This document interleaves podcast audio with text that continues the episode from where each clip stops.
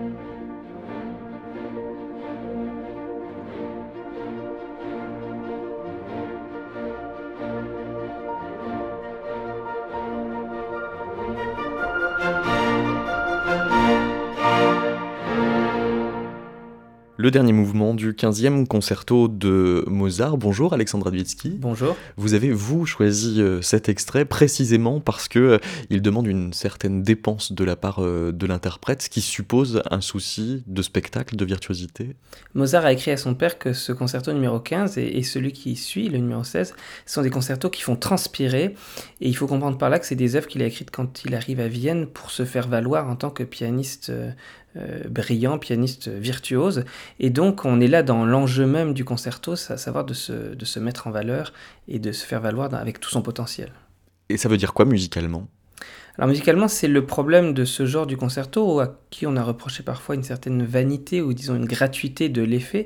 Ça veut dire qu'on développe des passages de difficulté qu'on appelle des traits Et euh, ces, traits de virtuosité sont parfois, deviennent parfois kilométriques.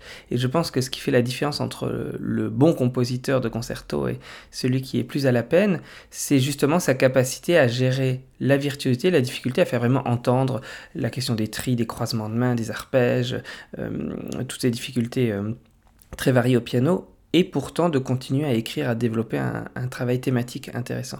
Et c'est vrai que Mozart, Beethoven sont les grands exemples classiques de cette qualité de travail où la partie pianistique est difficile et intéressante par ses difficultés, mais où l'orchestre continue à superposer au trait du piano des motifs, des mélodies que l'auditeur perçoit et dont il perçoit aussi le travail de développement. Ce qui suppose aussi une prise en charge des différentes euh, couleurs et sonorités de l'orchestre spécifiques, plus poussées, plus subtiles alors c'est vrai, c'est pas étonnant que les concertos les plus intéressants sont aussi ceux dans lesquels l'orchestration est la plus travaillée. D'ailleurs, euh, le petit clin d'œil à ce mouvement de Mozart qu'on vient d'entendre, c'est que euh, jusqu'au concerto numéro 15, Mozart n'avait utilisé que les hautbois, bassons et corps dans ses concertos pour piano. Et à la même époque où il compose ce 15e concerto, il est en train d'écrire son fameux quintet pour euh, vent et piano. Et euh, on le voit en train de, découvrir des nouvelles combinaisons piano et vent. Et dans ce concerto, vous l'avez peut-être entendu par moment, il y a une flûte uniquement dans le final, ce qui est rarissime chez Mozart, c'est-à-dire l'ajout d'instruments en cours de mouvement. Et donc dans ce 15e concerto, à partir de ce 15e concerto, on a vraiment un, soin porté euh, aux instruments avant, qui va ensuite aller jusqu'à l'adjonction par exemple des clarinettes dans les concertos numéro 22, 23, 24. Et alors, passé euh, le, cas Mozart, quand on entre euh, dans le 19e siècle, les questions de forme, d'enjeux, de virtuosité vont se poser de façon différente en Allemagne et en France? À propos du concerto pour piano en particulier, parce que euh, en France, on estime que le piano est un instrument peu sonore et donc peu propre à être entendu dans des grandes salles de concert. Et c'est sans doute aussi une différence entre les salles, sans vouloir généraliser un peu caricaturalement, mais entre les salles parisiennes et les orchestres parisiens et les salles euh, allemandes, germaniques, on va dire, puisqu'en France, on a des orchestres énormes, la Société des concerts du conservatoire, qui ne s'appelle alors que les exercices du conservatoire, à un orchestre de plus de 80 personnes, euh, pareil au concert de la rue de Grenelle, de la rue de Cléry. Et c'est vrai qu'on peut imaginer que dans des concertos classiques, un pianoforte de cette époque-là ait du mal à lutter euh, contre 80 instruments. Et donc, jusqu'à la fin du Premier Empire, jusque vers 1815, on n'a pas du tout en France le goût du concerto pour piano comme on l'a euh, notamment dans les pays germaniques. Dans votre livre Le concerto pour piano français à l'épreuve des modernités, euh, vous citez Michel Biget euh, qui nous explique que la virtuosité n'est pas forcément toujours dans ce qui est joué, mais dans le mode d'apparition des pianistes. Elle écrit L'intervention irruptive du soliste constitue l'aspect le plus spectaculaire de la texture concertante. Alors, ce qu'elle veut dire par là, euh, ça n'est pas seulement l'irruption du soliste euh, physiquement, c'est le moment de la prise de parole. Et c'est vrai que c'est quelque chose qu'on a tous expérimenté dans les concertos, c'est ce moment où l'instrument soliste est assis, silencieux, l'orchestre commence, et, c'est ce qu'on appelle ces tutti d'orchestre, ces introductions d'orchestre peuvent être très longues. Pour mémoire, dans les concertos de Chopin, elles avoisinent les 3 minutes. 3 minutes de suspense, en fait, où on voit le soliste, il ne joue pas. Et effectivement, le moment où il prend la parole est souvent, et particulièrement dans les concertos pour piano, est souvent euh, hollywoodienne, si on peut, si on passer l'expression, parce qu'il faut euh, être héroïque, il faut prendre euh, vraiment euh, occuper tout l'espace sonore. Et euh, on a une technique au piano qui va, qui va tourner en académisme à la fin du 19e, c'est la technique de, des octaves en octaves, c'est-à-dire qu'on a un seul motif qui est de, donné de manière fracassante avec les deux mains euh, chacune écrites à l'octave et jouant chacune en plus à l'octave de l'autre. Donc les concertos par exemple de Grieg ou de Schumann commencent avec, on pourrait appeler ça des cascades d'octaves éruptives. Et c'est vrai que souvent ça crée une sensation ultra héroïque de prise de parole. Et c'est pas étonnant d'ailleurs que très souvent, c'est le cas dans le premier concerto de Chopin aussi, juste après l'entrée du soliste qui est, comme je vous disais, fracassante, on a ensuite immédiatement un thème beaucoup plus intérieur et beaucoup plus intime, euh, qui sont est le premier motif important du concerto, la cascade n'étant qu'une manière de prendre la parole. Euh, et, vous avez là en fait tout le paradoxe romantique, c'est-à-dire l'universel, le, fracassant, le, et puis le, bouleversant du soi, du repli sur soi, de l'intimité. Vous vous êtes euh, arrêté sur un cas en particulier qui est celui du Herold. Alors Herold est un compositeur vraiment intéressant, c'est un élève de, de Méhul, c'est la première génération des élèves du conservatoire de Paris qui ouvre en 1795 et dont Méhul, pardon, dans Herold sort en, vers 1810. Hérold, en fait, va euh, être premier prix de Rome, partir à la Villa Médicis, et en fait, vite euh, voyager vers Naples, où il devient professeur de piano de Caroline Murat, qui est donc reine de Naples et française, c'est une cour française. Et euh, Caroline Murat va lui donner l'occasion d'être entendue en public dans toute la ville et à plusieurs reprises, et il va donc composer des concertos pour piano, comme Mozart l'avait fait en arrivant à Vienne, pour se faire valoir. Or, les concertos d'Hérold sont vraiment des pièces intéressantes parce qu'elles sont à la fois difficiles, très nourries dans la partie piano, mais elles ne cèdent jamais à, ce qu'on ce qu'on évoquait tout à l'heure, la, virtuosité gratuite. Et je trouve que les concertos d'Hérold sont peut-être les meilleurs modèles des concertos classiques français ou pré-romantique français, où le travail d'orchestre, le choix des thèmes est vraiment, euh, vraiment bien trouvé et c'est vraiment du, bon travail de composition. À quel point est-ce que Mozart l'influence? À quel point est-ce qu'il le consulte en modèle? Alors Mozart n'est pas joué euh, pour ses concertos euh, avant les années 1815-1820. Donc il le connaît pas quand il écrit en 1813 son premier concerto. Il connaît les symphonies de Mozart qu'on joue certaines, peut-être quelques concertos qu'il aurait lus parce qu'ils étaient publiés chez Zieber, chez Pleyel à Paris, donc on pouvait les lire on les a sûrement entendus une ou deux fois, mais de manière très confidentielle. En revanche, je pense qu'il y a une passation qui se fait par des compositeurs, notamment euh, Dussek qui est euh, euh, tchèque, mais qui joue les concertos de Mozart, qui voyage dans les pays germaniques et qui vient plusieurs fois à Paris, qui écrit des concertos lui-même, qui sont d'inspiration très mozartienne. Et je pense qu'en fait, cette passation se fait via une génération d'étrangers à Paris qui jouent du Mozart, qui connaît Mozart et qui en tout cas écrit dans le style de Mozart. Alors on va écouter euh, un extrait de ce concerto de Herold, le quatrième pour le coup. Pourquoi vous avez choisi celui-là? Parce que c'est le seul qui soit dans une tonalité mineure, mi-mineure, donc on est déjà à l'orée des sombres pensées romantiques.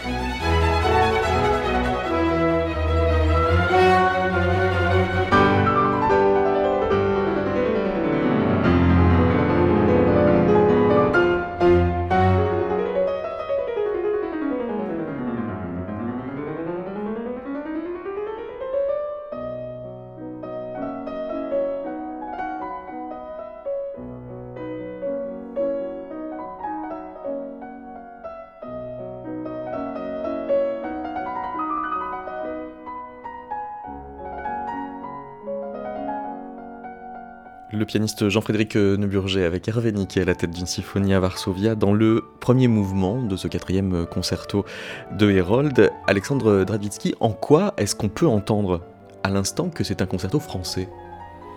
Alors ça c'est quasiment impossible, soyons francs. au 19e siècle, le style de la musique instrumentale, je ne parle pas d'opéra, euh, s'internationalise parce que, vous le savez peut-être, à partir des années 1780, notamment en France, tous les étrangers se rassemblent à Paris. Alors vous avez les Sacchini, Piccini, Salieri, Cherubini qui arrivent d'Italie, vous avez les Vogel, les Johann Christian Bach, etc. qui arrivent des pays germaniques, vous avez même quelques Anglais qui passent à Paris.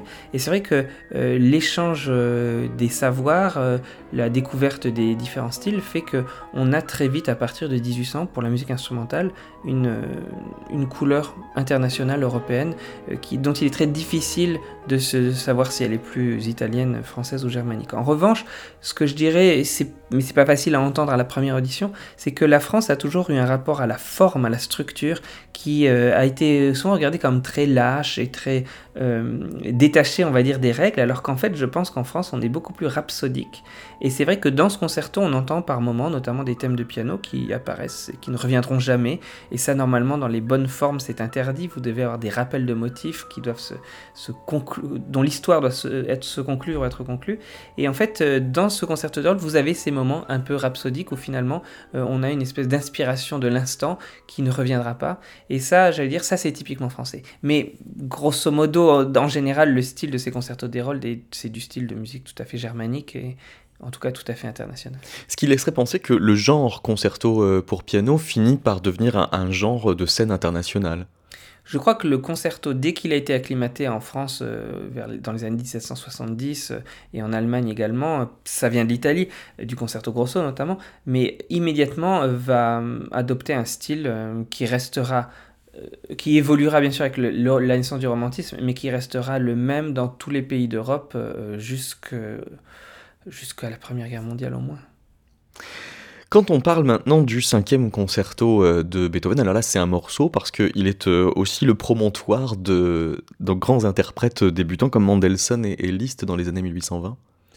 C'est assez étonnant de savoir que les, de réaliser que les concertos de Beethoven n'ont pas tous été connus au même moment et qu'en fait autant le cinquième dont on parle, le concerto L'Empereur en mi bémol majeur, le dernier, a eu euh, une gloire rapide et euh, indiscutable dans toute l'Europe, autant il faut savoir que les premiers concertos de Beethoven ont attendu très très longtemps avant d'être euh, joués à Paris. C'est vrai que le cinquième concerto, dont d'ailleurs le titre, me semble-t-il, est tout à fait apocryphe et n'apparaît que plus tard. L'empereur donc L'empereur ne s'appelait pas comme ça de la volonté de Beethoven. En fait, l'empereur donne effectivement au piano une place très très importante. et, et c'est une musique d'orchestre aussi qui est tellement travaillé que des grands artistes comme vous le disiez Mendelssohn ou Liszt y trouvent euh, forcément un, vrai plaisir. Cela dit, euh, si on pense aux concertos de Mendelssohn qui sont beaucoup plus classiques en comparaison, euh, on sait que Mendelssohn a joué les premiers concertos de Beethoven aussi parce qu'il s'y retrouvait peut-être aussi stylistiquement beaucoup plus. Mais alors, il y a une espèce de, de plastique de l'émotion dans un compte-rendu de Fétis. On peut lire à propos de ce concerto L'adagio est ravissant de mélancolie. Alors, vous avez peut-être en tête l'adagio du cinquième de Beethoven. C'est vrai que c'est un mouvement assez incroyable, surtout sur des pianos historiques. Il faut imaginer que la sonorité euh, du soliste est euh, encore atténuée par rapport à ce qu'on entend aujourd'hui.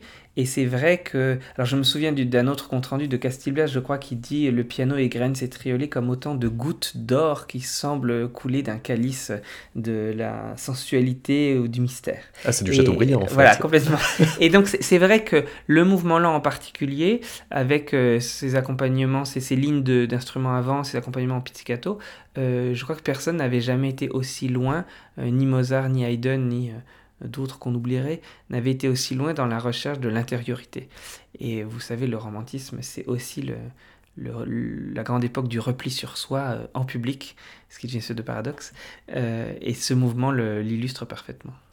Il pouvait arriver qu'on jouait les mouvements séparément lors de concerts? Alors ça arrivait systématiquement puisque euh, au XIXe siècle, avec l'embourgeoisement du public, euh, on passe euh, à un, auditorat qui finalement n'est pas très patient.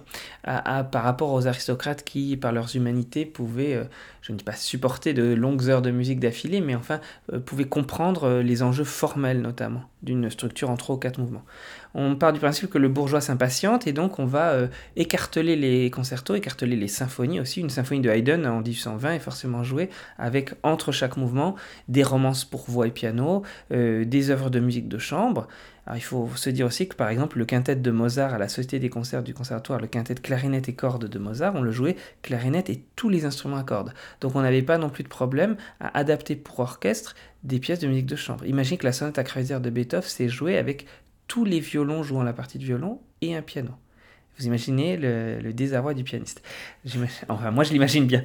Et donc, oui, les concertos de Beethoven comme d'autres, étaient écartelés, à ceci près, et c'est le cas du concerto numéro 5, que euh, certains concertos prévoient des enchaînements de mouvements, et notamment, vous ne pouvez pas séparer le mouvement lent et le final de l'empereur de Beethoven, parce qu'il y a ce, principe de demi-cadence et d'annonce du thème du final, qui fait que si vous vous arrêtez à la fin du mouvement, vous êtes sur un moment suspensif, et donc le, public sent bien qu'il manque quelque chose. Donc c'était aussi une stratégie, Mendelssohn va l'appliquer dans son concerto pour violon d'autres, pour justement qu'on arrête de euh, morceler ses concertos. Donc c'est pas complètement sacrilège là maintenant de n'écouter que le deuxième mouvement euh, il faudra bien, comme on dit euh, techniquement, chanter la fin, et ça ne sera pas complètement sacrilège. Alors rendez-vous après le chante.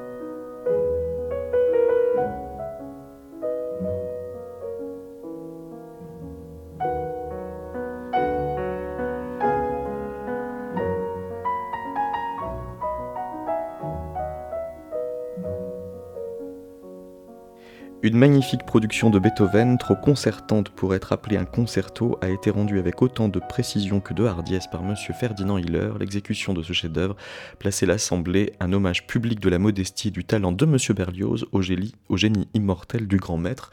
C'est une citation de 1829 de Joseph Dortig que l'on trouve dans le concerto pour piano français que vous avez dirigé, Alexandre Dradvitsky. C'est-à-dire que c'est un monument de la musique euh, d'office? Alors il faut savoir qu'en 1828, la Société des concerts du Conservatoire est créée avec comme euh, statut principal de faire entendre aux Parisiens la musique de Beethoven. Alors on pense bien sûr aux symphonies. Il était prévu que pour l'inauguration, on entende le concerto pour violon joué par Baillot, et malheureusement celui-ci étant malade, la création est reportée. Et dès les années qui suivent, les mois qui suivent, et donc là 1829, euh, quelques mois plus tard, on fait aussi entendre les euh, concertos pour piano. Alors ce qui est intéressant aussi dans, dans la citation que vous venez de mentionner, c'est que par exemple on entendra le triple concerto, celui pour violon, violoncelle et piano, sous le titre de concerto concertant euh, puisque à l'époque en France, quand on dit neuf qu'elle est concertante, c'est-à-dire qu'il y a des solistes qui dialoguent entre eux. Et le principe du concerto étant lui un genre figé dans l'esprit français, le concerto concertant, c'est donc un concerto à plusieurs solistes qui concertent, et euh, donnera lieu aussi à des, des, remarques très intéressantes parce que euh, chez Beethoven, on a ce, ce, concerto incroyable pour trois solistes qui n'existe quasiment chez, chez personne d'autre.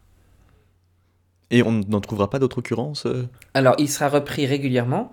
Euh, avec d'ailleurs euh, un peu de circonspection, parce que pour les Français, euh, autant la France avait eu la, symphonie concertante à l'époque classique, autant au 19e siècle, c'est très très rare de trouver des concertos à plusieurs solistes.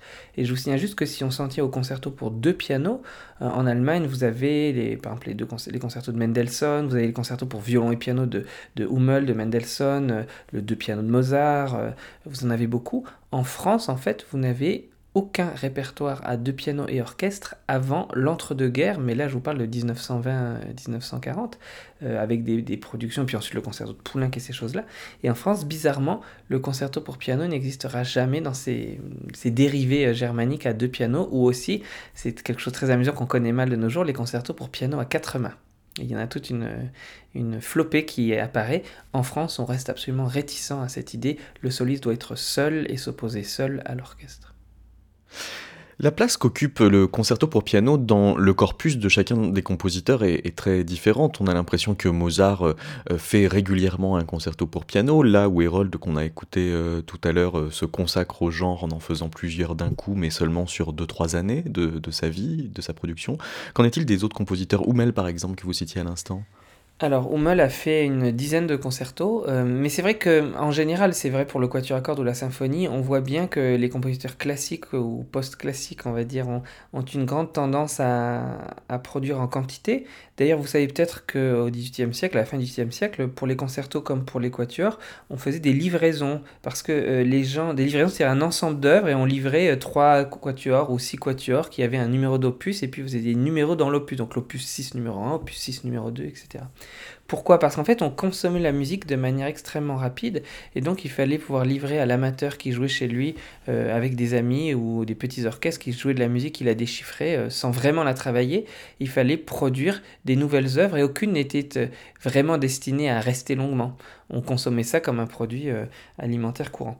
Au 19e siècle naît l'idée de chef-d'œuvre. Le chef-d'œuvre, c'est quelque chose qui doit rester, donc c'est quelque chose qui doit aspirer à l'universel et en tout cas une forme d'au-delà, et donc on travaille euh, beaucoup plus son œuvre, et euh, tous les compositeurs euh, de la fin du 19e siècle produisent en symphonie, en quatuor, en concerto beaucoup moins d'œuvres. Si on pense à Rachmaninoff, à Bartok ou à d'autres, on a 3-4 concertos pour piano, pas davantage dans, leur corpus. Et à ce titre, déjà, Herold, avec ses 4 concertos, même si c'est composé sur 2 ans ou 3 ans, fait déjà office de figure plutôt romantique. Alors que Hummel, avec ses 10-12 concertos, regarde encore vers les, productions du passé. Hummel qui euh, hérite de Mozart de façon très directe. Alors Hummel est l'un des rares, sinon même des seuls élèves de Mozart qui est habité chez Mozart pendant plusieurs années et euh, Mozart pensait qu'il c'était un élève qui avait de l'avenir. D'ailleurs, il a eu un certain avenir. Et donc, euh, Hummel a vraiment euh, partagé le quotidien de Mozart au point qu'on voit bien dans sa production ensuite des hommages réguliers. Hummel a transcrit, c'est assez passionnant à, remonter de nos jours, certains des concertos pour piano de Mozart, les grands, les numéros 20, 21, 22, 23, pour flûte, violon, violoncelle et piano. En retouchant considérablement la partie de piano avec des difficultés plus romantiques puisqu'il fait ce travail dans les années 1820. Et donc vous avez un, pré-romantique, on va dire, retouchant l'écriture pianistique mozartienne jugée trop classique et la compliquant avec des octaves supplémentaires, des traits en triple croche là où Mozart n'avait mis que des doubles. Et puis Hummel va aussi euh, produire des concertos les plus connus seront le concerto en La mineur et le concerto surtout en Si mineur. Vous voyez qu'on est là dans des tonalités qui sont euh, typiques des aspirations romantiques. Pour information, le concerto en Si mineur sera travaillé par le jeune Liszt, euh, par le jeune César Franck, c'est-à-dire par des compositeurs de la génération suivante qui font leurs premières armes sur les concertos de Hummel. Alors Hummel, on lui a reproché d'être un petit peu kilométrique et effectivement, lui écrit ce qu'on appelle des concertos brillants, c'est-à-dire que quand le soliste se lance dans des passages de virtuosité, l'orchestre joue très peu de choses, voire se tait complètement, et donc toute l'attention est focalisée sur les traits en sixte, en tierce, en octave, en croisement de main. Et c'est vrai que pour l'oreille romantique, on a l'impression d'un certain vide euh, thématique, d'un vide mélodique, en écoutant seulement ces guirlandes de traits.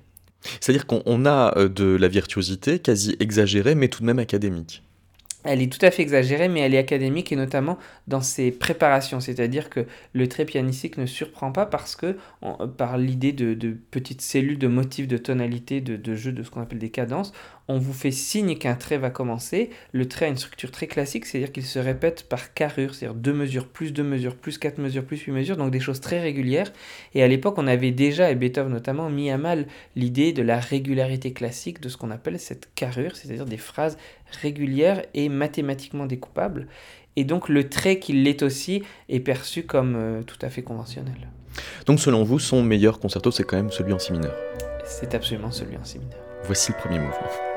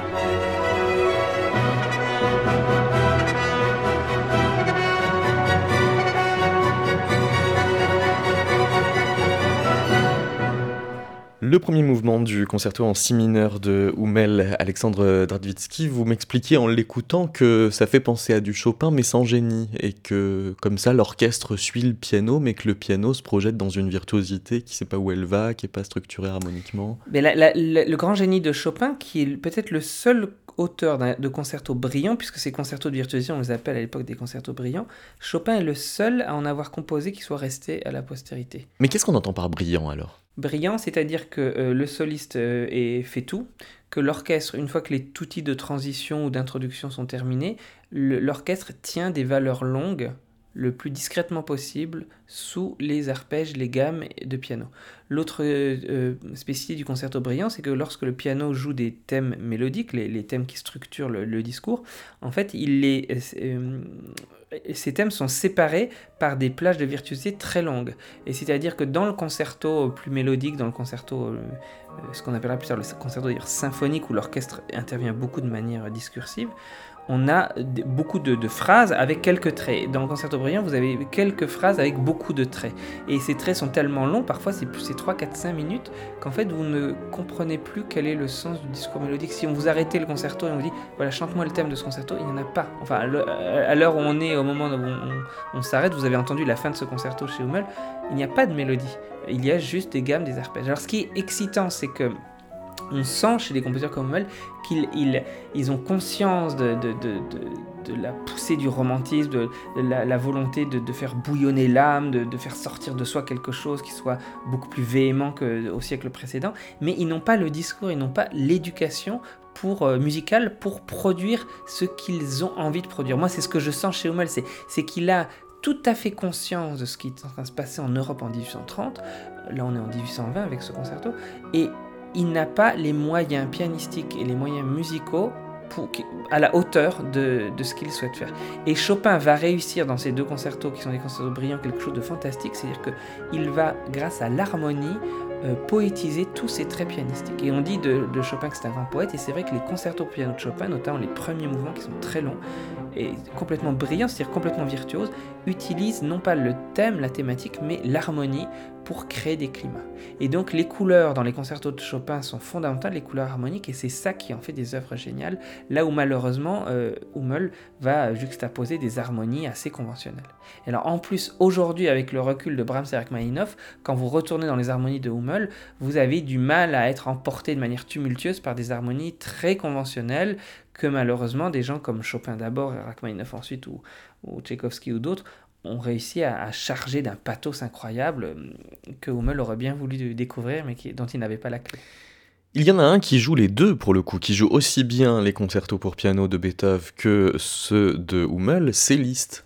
Alors Liszt, euh, et puis en plus il en compose pour lui-même. Liszt est, cette espèce de figure tutélaire du romantisme pianistique euh, qui comprend tout, assimile tout, ne juge bah, juge, si, il juge beaucoup la musique qu'il joue et que les autres composent, mais euh, ne juge pas forcément a priori. Et puis, il faut se rappeler que la production elle-même de, piano de Liszt contient des choses aussi incroyables que les funérailles pour piano ou les, Saint-François de Paul marchant sur les eaux ou, d'autres choses de ce type. Et puis, des paraphrases sur le Trovator de Liszt ou sur le Huguenot de Meyerbeer, c'est-à-dire de la musique tout à fait salonnarde, de virtuosité au premier degré, très clinquante. Euh, et, la production... Euh, virtuose euh, de ce type de liste est, vraiment pléthorique et il ne la reniera pas, elle sera éditée, il supervisera l'édition de tout ça, même des rééditions tardives, et puis il est capable de la poésie incroyable de certaines pièces de piano. Donc chez Liszt, il y a tout et son contraire, et il y a autant le concerto clinquant de Hummel que le concerto euh, poétique de, Chopin ou plus tard de Mendelssohn ou de Schumann. Mais alors qu'est-ce qu'il apporte au genre concerto pour piano? Une synthèse? Alors, euh, Liszt fait partie de cette plaque tournante de l'histoire du concerto, avec justement Schumann et Mendelssohn, qui vont euh, réformer complètement l'ancien concerto, et notamment ce, que j'appelle depuis tout à l'heure le concerto brillant de virtuosité. Alors, ça passe par quoi? Ça passe d'abord par l'idée que des thèmes vont circuler d'un mouvement à l'autre, c'est ce qu'on appelle les thèmes cycliques, et notamment dans les concertos de Liszt, vous avez les motifs qui s'accumulent, ceux que vous avez entendus dans le premier mouvement sont repris dans le deuxième mouvement avec des nouveaux thèmes propres au deuxième mouvement. Et donc dans chaque mouvement, vous avez une accumulation accumulation de nouveaux thèmes avec les thèmes précédents, ce qui fait que votre dernier mouvement est un, mouvement euh, qui est une sorte de conclusion générale de toutes les mélodies de tout le concerto. La deuxième chose, c'est que les mouvements sont enchaînés pour créer une meilleure cohérence. Euh, tout ou partie du concerto va former un gros bloc, ou en tout cas deux blocs entre premier, deuxième mouvement et troisième et, quatrième. Et je dis bien quatrième parce que chez Liszt, vous avez aussi la pensée symphonique, comme dans la symphonie, où le concerto est écrit en quatre mouvements et non plus trois mouvements. Alors ça peut être des mouvements courts, un concerto de Liszt n'est pas plus long qu'un concerto de Hummel, c'est même moins long, simplement pour créer des variétés d'atmosphère, Liszt va conseiller que euh, les concertos soient écrits en quatre mouvements et qu'on intègre notamment des scherzo, scherzi, euh, comme on les a dans la symphonie. D'ailleurs Schumann le dit aussi, pourquoi ne mettons pas des scherzo dans les concertos pour piano? C'est tellement pianistique le scherzo, c'est tellement ce qu'on attend de la technique du piano euh, staccatissimo, etc. Pourquoi n'a-t-on pas un, troisième mouvement euh, avant le, dernier qui soit un scherzo et puis, euh, Liszt va aussi euh, donner une importance accrue à l'aspect discursif entre le piano et l'orchestre. À cette époque, l'idée du, concerto qui met juste en avant le soliste est un peu dépassée. Ce qu'on aime, c'est plutôt imaginer le concerto comme un conflit, et pas du tout larvé, entre le soliste et l'orchestre, et l'idée de l'individu isolé qui défie la masse, l'universel. Euh, et donc, on considère que l'orchestre doit intervenir, interpeller le soliste, se superposer au soliste, et notamment chaque instrument avant de l'orchestre est potentiellement un personnage qui va s'opposer au piano, avec parfois ce que certains ont pu, euh, de manière amusée, euh, appeler le compagnonnage héroïque, c'est-à-dire que certains des instruments de l'orchestre vont faire corps avec le, soliste pour s'opposer à d'autres membres de l'orchestre. Par exemple, très souvent, vous avez violoncelle solo et piano dans les concertos de Brahms ou de, de Liszt, par exemple. Vous avez des mouvements entiers où le, violoncelle solo est, fait corps avec le piano et s'oppose à l'ensemble de l'orchestre. Vous avez aussi de plus en plus des violons solos qui se détachent et qui font corps avec le piano contre l'orchestre. Et donc cette idée du compagnonnage héroïque dans le concerto romantique, c'est vraiment l'idée, voilà, que on n'est pas toujours si seul sur le long chemin de la vie et que parfois on peut rencontrer des gens qui sont avec vous, mais qu'en général euh, le, gros de la masse est contre vous, et c'est ça tout l'idée du romantisme dans le concerto, c'est euh, l'inexorable et désespéré euh, isolement en fait de, l'individu. Pour le coup, euh, quand on a un compositeur qui est capable de transposer la cinquième symphonie de Beethoven au piano, Liszt, quand il compose un concerto, doit d'abord concevoir l'orchestre comme en trop, non? Alors peut-être que je vais vous dire non parce que Liszt, euh, c'est ça qui en fait un pianiste d'exception, c'est qu'il est aussi un vrai symphoniste qui connaît les instruments, qui les aime. Chopin très clairement ne connaît pas les instruments de l'orchestre. Les concertos de Chopin sont très mal orchestrés, avec des trous incroyables, des tessitures de basson ou de flûte qui sont tout à fait improbables. D'ailleurs, pour Parce qu'il connaît mal les instruments. Il les connaît mal. Il écrit ses concertos très jeunes aussi. Mais pour information, les concertos de Chopin ont été au XXe siècle. On aurait peu de courage de les ressortir aujourd'hui, mais on a des, grands chefs ont réécrit les tutti, ont réorchestré les concertos de Chopin. On a, on a notamment raccourci les tutti d'orchestre qui sont jugés comme très lourds et très, très peu mobiles et, et, habiles, j'allais dire. Alors que euh, Liszt est quelqu'un qui, par ses poèmes symphoniques notamment, euh, connaît très très bien tous les instruments.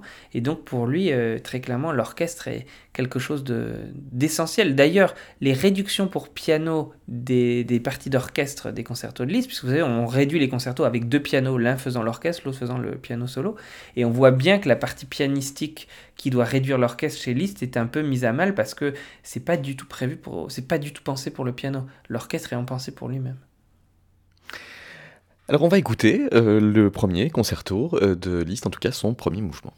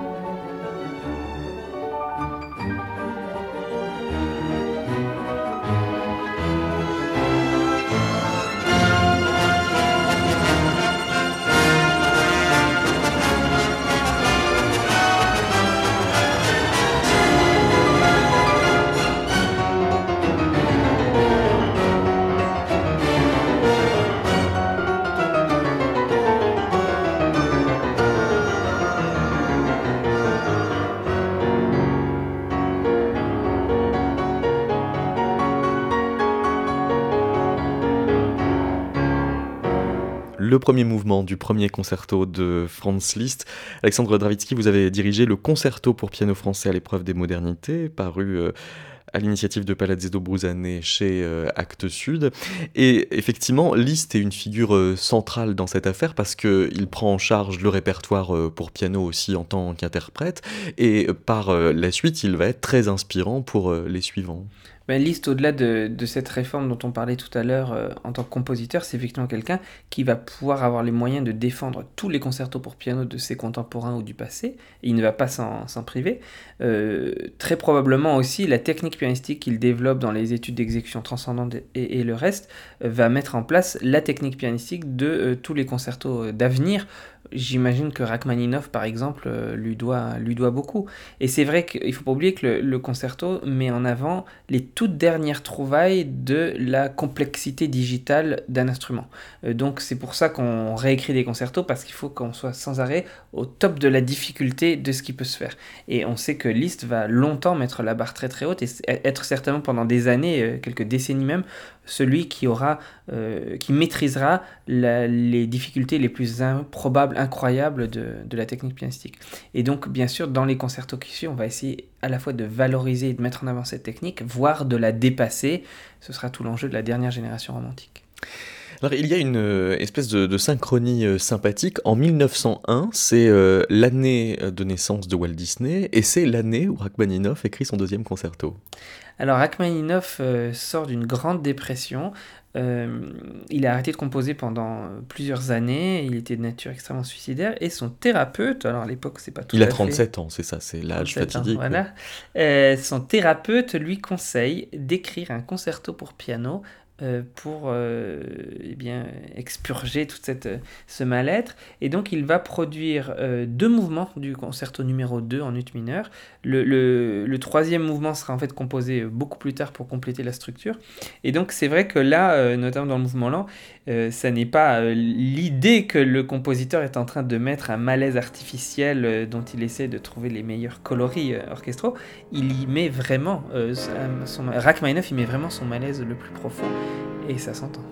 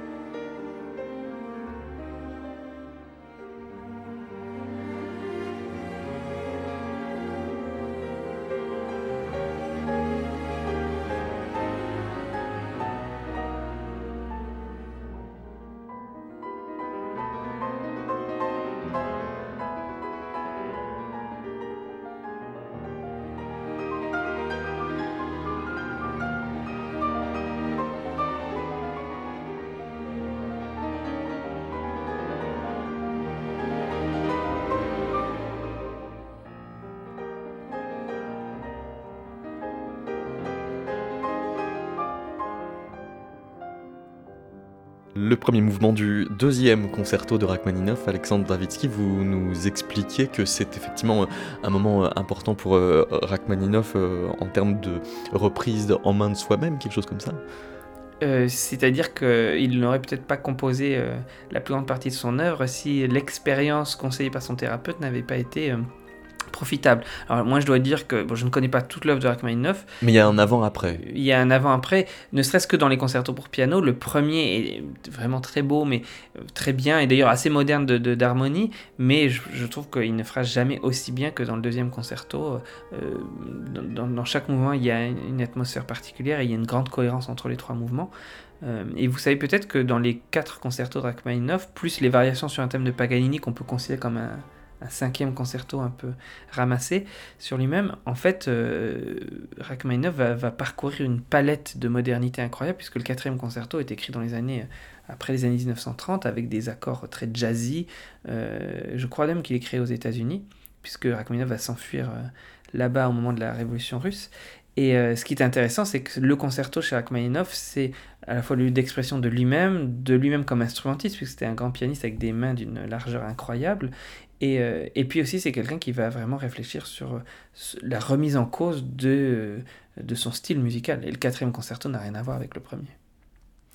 Alors pour terminer, vous avez euh, voulu ajouter euh, à tous ces concertos une balade de forêt pour piano et orchestre. Ça veut dire que le genre concerto dépasse les pages qui sont estampillées concerto. Dans le livre euh, que j'ai dirigé pour la, série euh, que nous avons chez Actes Sud, euh, il y a toute une partie de l'ouvrage qui est consacrée à la guerre du concerto qui se passe dans les années 1900 à Paris. Une guerre qui a fait rage et qui peut faire sourire aujourd'hui, mais qui a été tout à fait véridique on s'est mis à siffler les concertos en estimant que c'était de la mauvaise musique, qu'elle tirait le public vers le bas et que finalement la décadence de, de l'art euh, eh bien, était euh, due notamment à des œuvres comme ces grands concertos post-romantiques, les Charvenka ou autres qu'on écoutait tout à l'heure. Et donc euh, au concert L'Amoureux, au concert Colonne, au concert Padeloup, au Châtelet, on a sifflé les concertos, pas seulement pour piano, mais notamment pour piano, au point qu'il y a eu un jugement et un arrêt qui a condamné les siffleurs. Euh, en, les autorisant à siffler uniquement à la fin des concertos, euh, mais pas entre les mouvements et pas pendant l'exécution des, pièces. Euh, et ce qui est intéressant, c'est que cette guerre, de manière larvée, a existé pendant presque une dizaine d'années, même si elle s'est surtout exprimée dans les années 1900. Or, les compositeurs qui préparaient ou qui voulaient écrire des œuvres pour des solistes avec orchestre se sont dit que peut-être il y aurait moyen de réintituler leur concerto autrement, et vous avez une floraison de fantaisie avec piano, de ballades, fantaisie de Debussy par exemple, pour piano et orchestre, la ballade pour piano et orchestre de Forêt, la symphonie sur un chant euh, montagnard français, dite symphonie Sévenol de Dindy pour piano principal et orchestre, et puis euh, la, je sais pas, le Scherzo de Pierney pour piano et orchestre, la ballade pour piano et orchestre de Pierney, mais aussi le poème symphonique de Pierney pour piano et orchestre. Donc je ne vais pas vous dérouler tous les titres, mais vous avez comme ça, en France tout particulièrement, et j'allais dire presque uniquement, une euh, dégénérescence du genre qui se résorbe souvent en longues pièces d'un mouvement euh, de 10 minutes pour piano et orchestre, euh, qui sont une espèce de ramassé de tout ce qu'on trouve dans le concerto, titré autrement, et qui permet peut-être de passer à travers les, les mailles du filet des siffleurs et de ne pas être sifflé, mais qui permet aussi de réfléchir à la problématique de la grande forme, puisque le concerto est devenu quelque chose de, de démentiellement long. Un concerto post-romantique, ça fait presque 45 minutes, donc c'est presque trop long même pour une partie de concert parfois. Euh, et donc, euh, ben, revenir à l'essentiel, ça va être tout l'enjeu de l'entre-deux-guerres, de ce qu'on va appeler le néoclassicisme, qui se résorbe dans des formes beaucoup plus courtes. Euh, la musique contemporaine, Darius Milhaud avant, etc., vont vraiment... et même Puccini, les airs de Puccini ne font plus que deux minutes, là où Verdi en faisait 18. Et donc, le concerto pour piano va aussi se résorber dans ces pièces extrêmement poétiques. Et je trouve que la balade de Faux est un très bon exemple de faux concerto. C'est en trois mouvements, même si à l'écoute on pense qu'il n'y en a qu'un seul. Il y a bien trois parties, pas très diversifier l'une de l'autre. Et c'est ça l'enjeu d'ailleurs, on pense que c'est un seul mouvement rhapsodique. C'est très poétique, c'est très bien fait et c'est très valorisant pour le pianiste, je trouve. Et ça prouve que euh, Forêt s'adaptait euh, à l'attente du moment plus qu'il n'en était prescripteur? Ben, Forêt fait vraiment partie de cette génération qui remet un peu tout en cause, peut-être de manière plus adoucie que Debussy et Ravel dans ses prises de parole, mais Forêt, euh, très clairement, dans tous les genres, euh, va, va reconsidérer les choses. Et il le fait dans cette balade qui sera suivie bien des années plus tard par une pièce qu'on ne joue quasiment pas aujourd'hui, une pièce tardive des années 1920, qui est la fantaisie pour piano et orchestre. Eh bien, merci beaucoup Alexandre Dradwitsky. Merci à vous.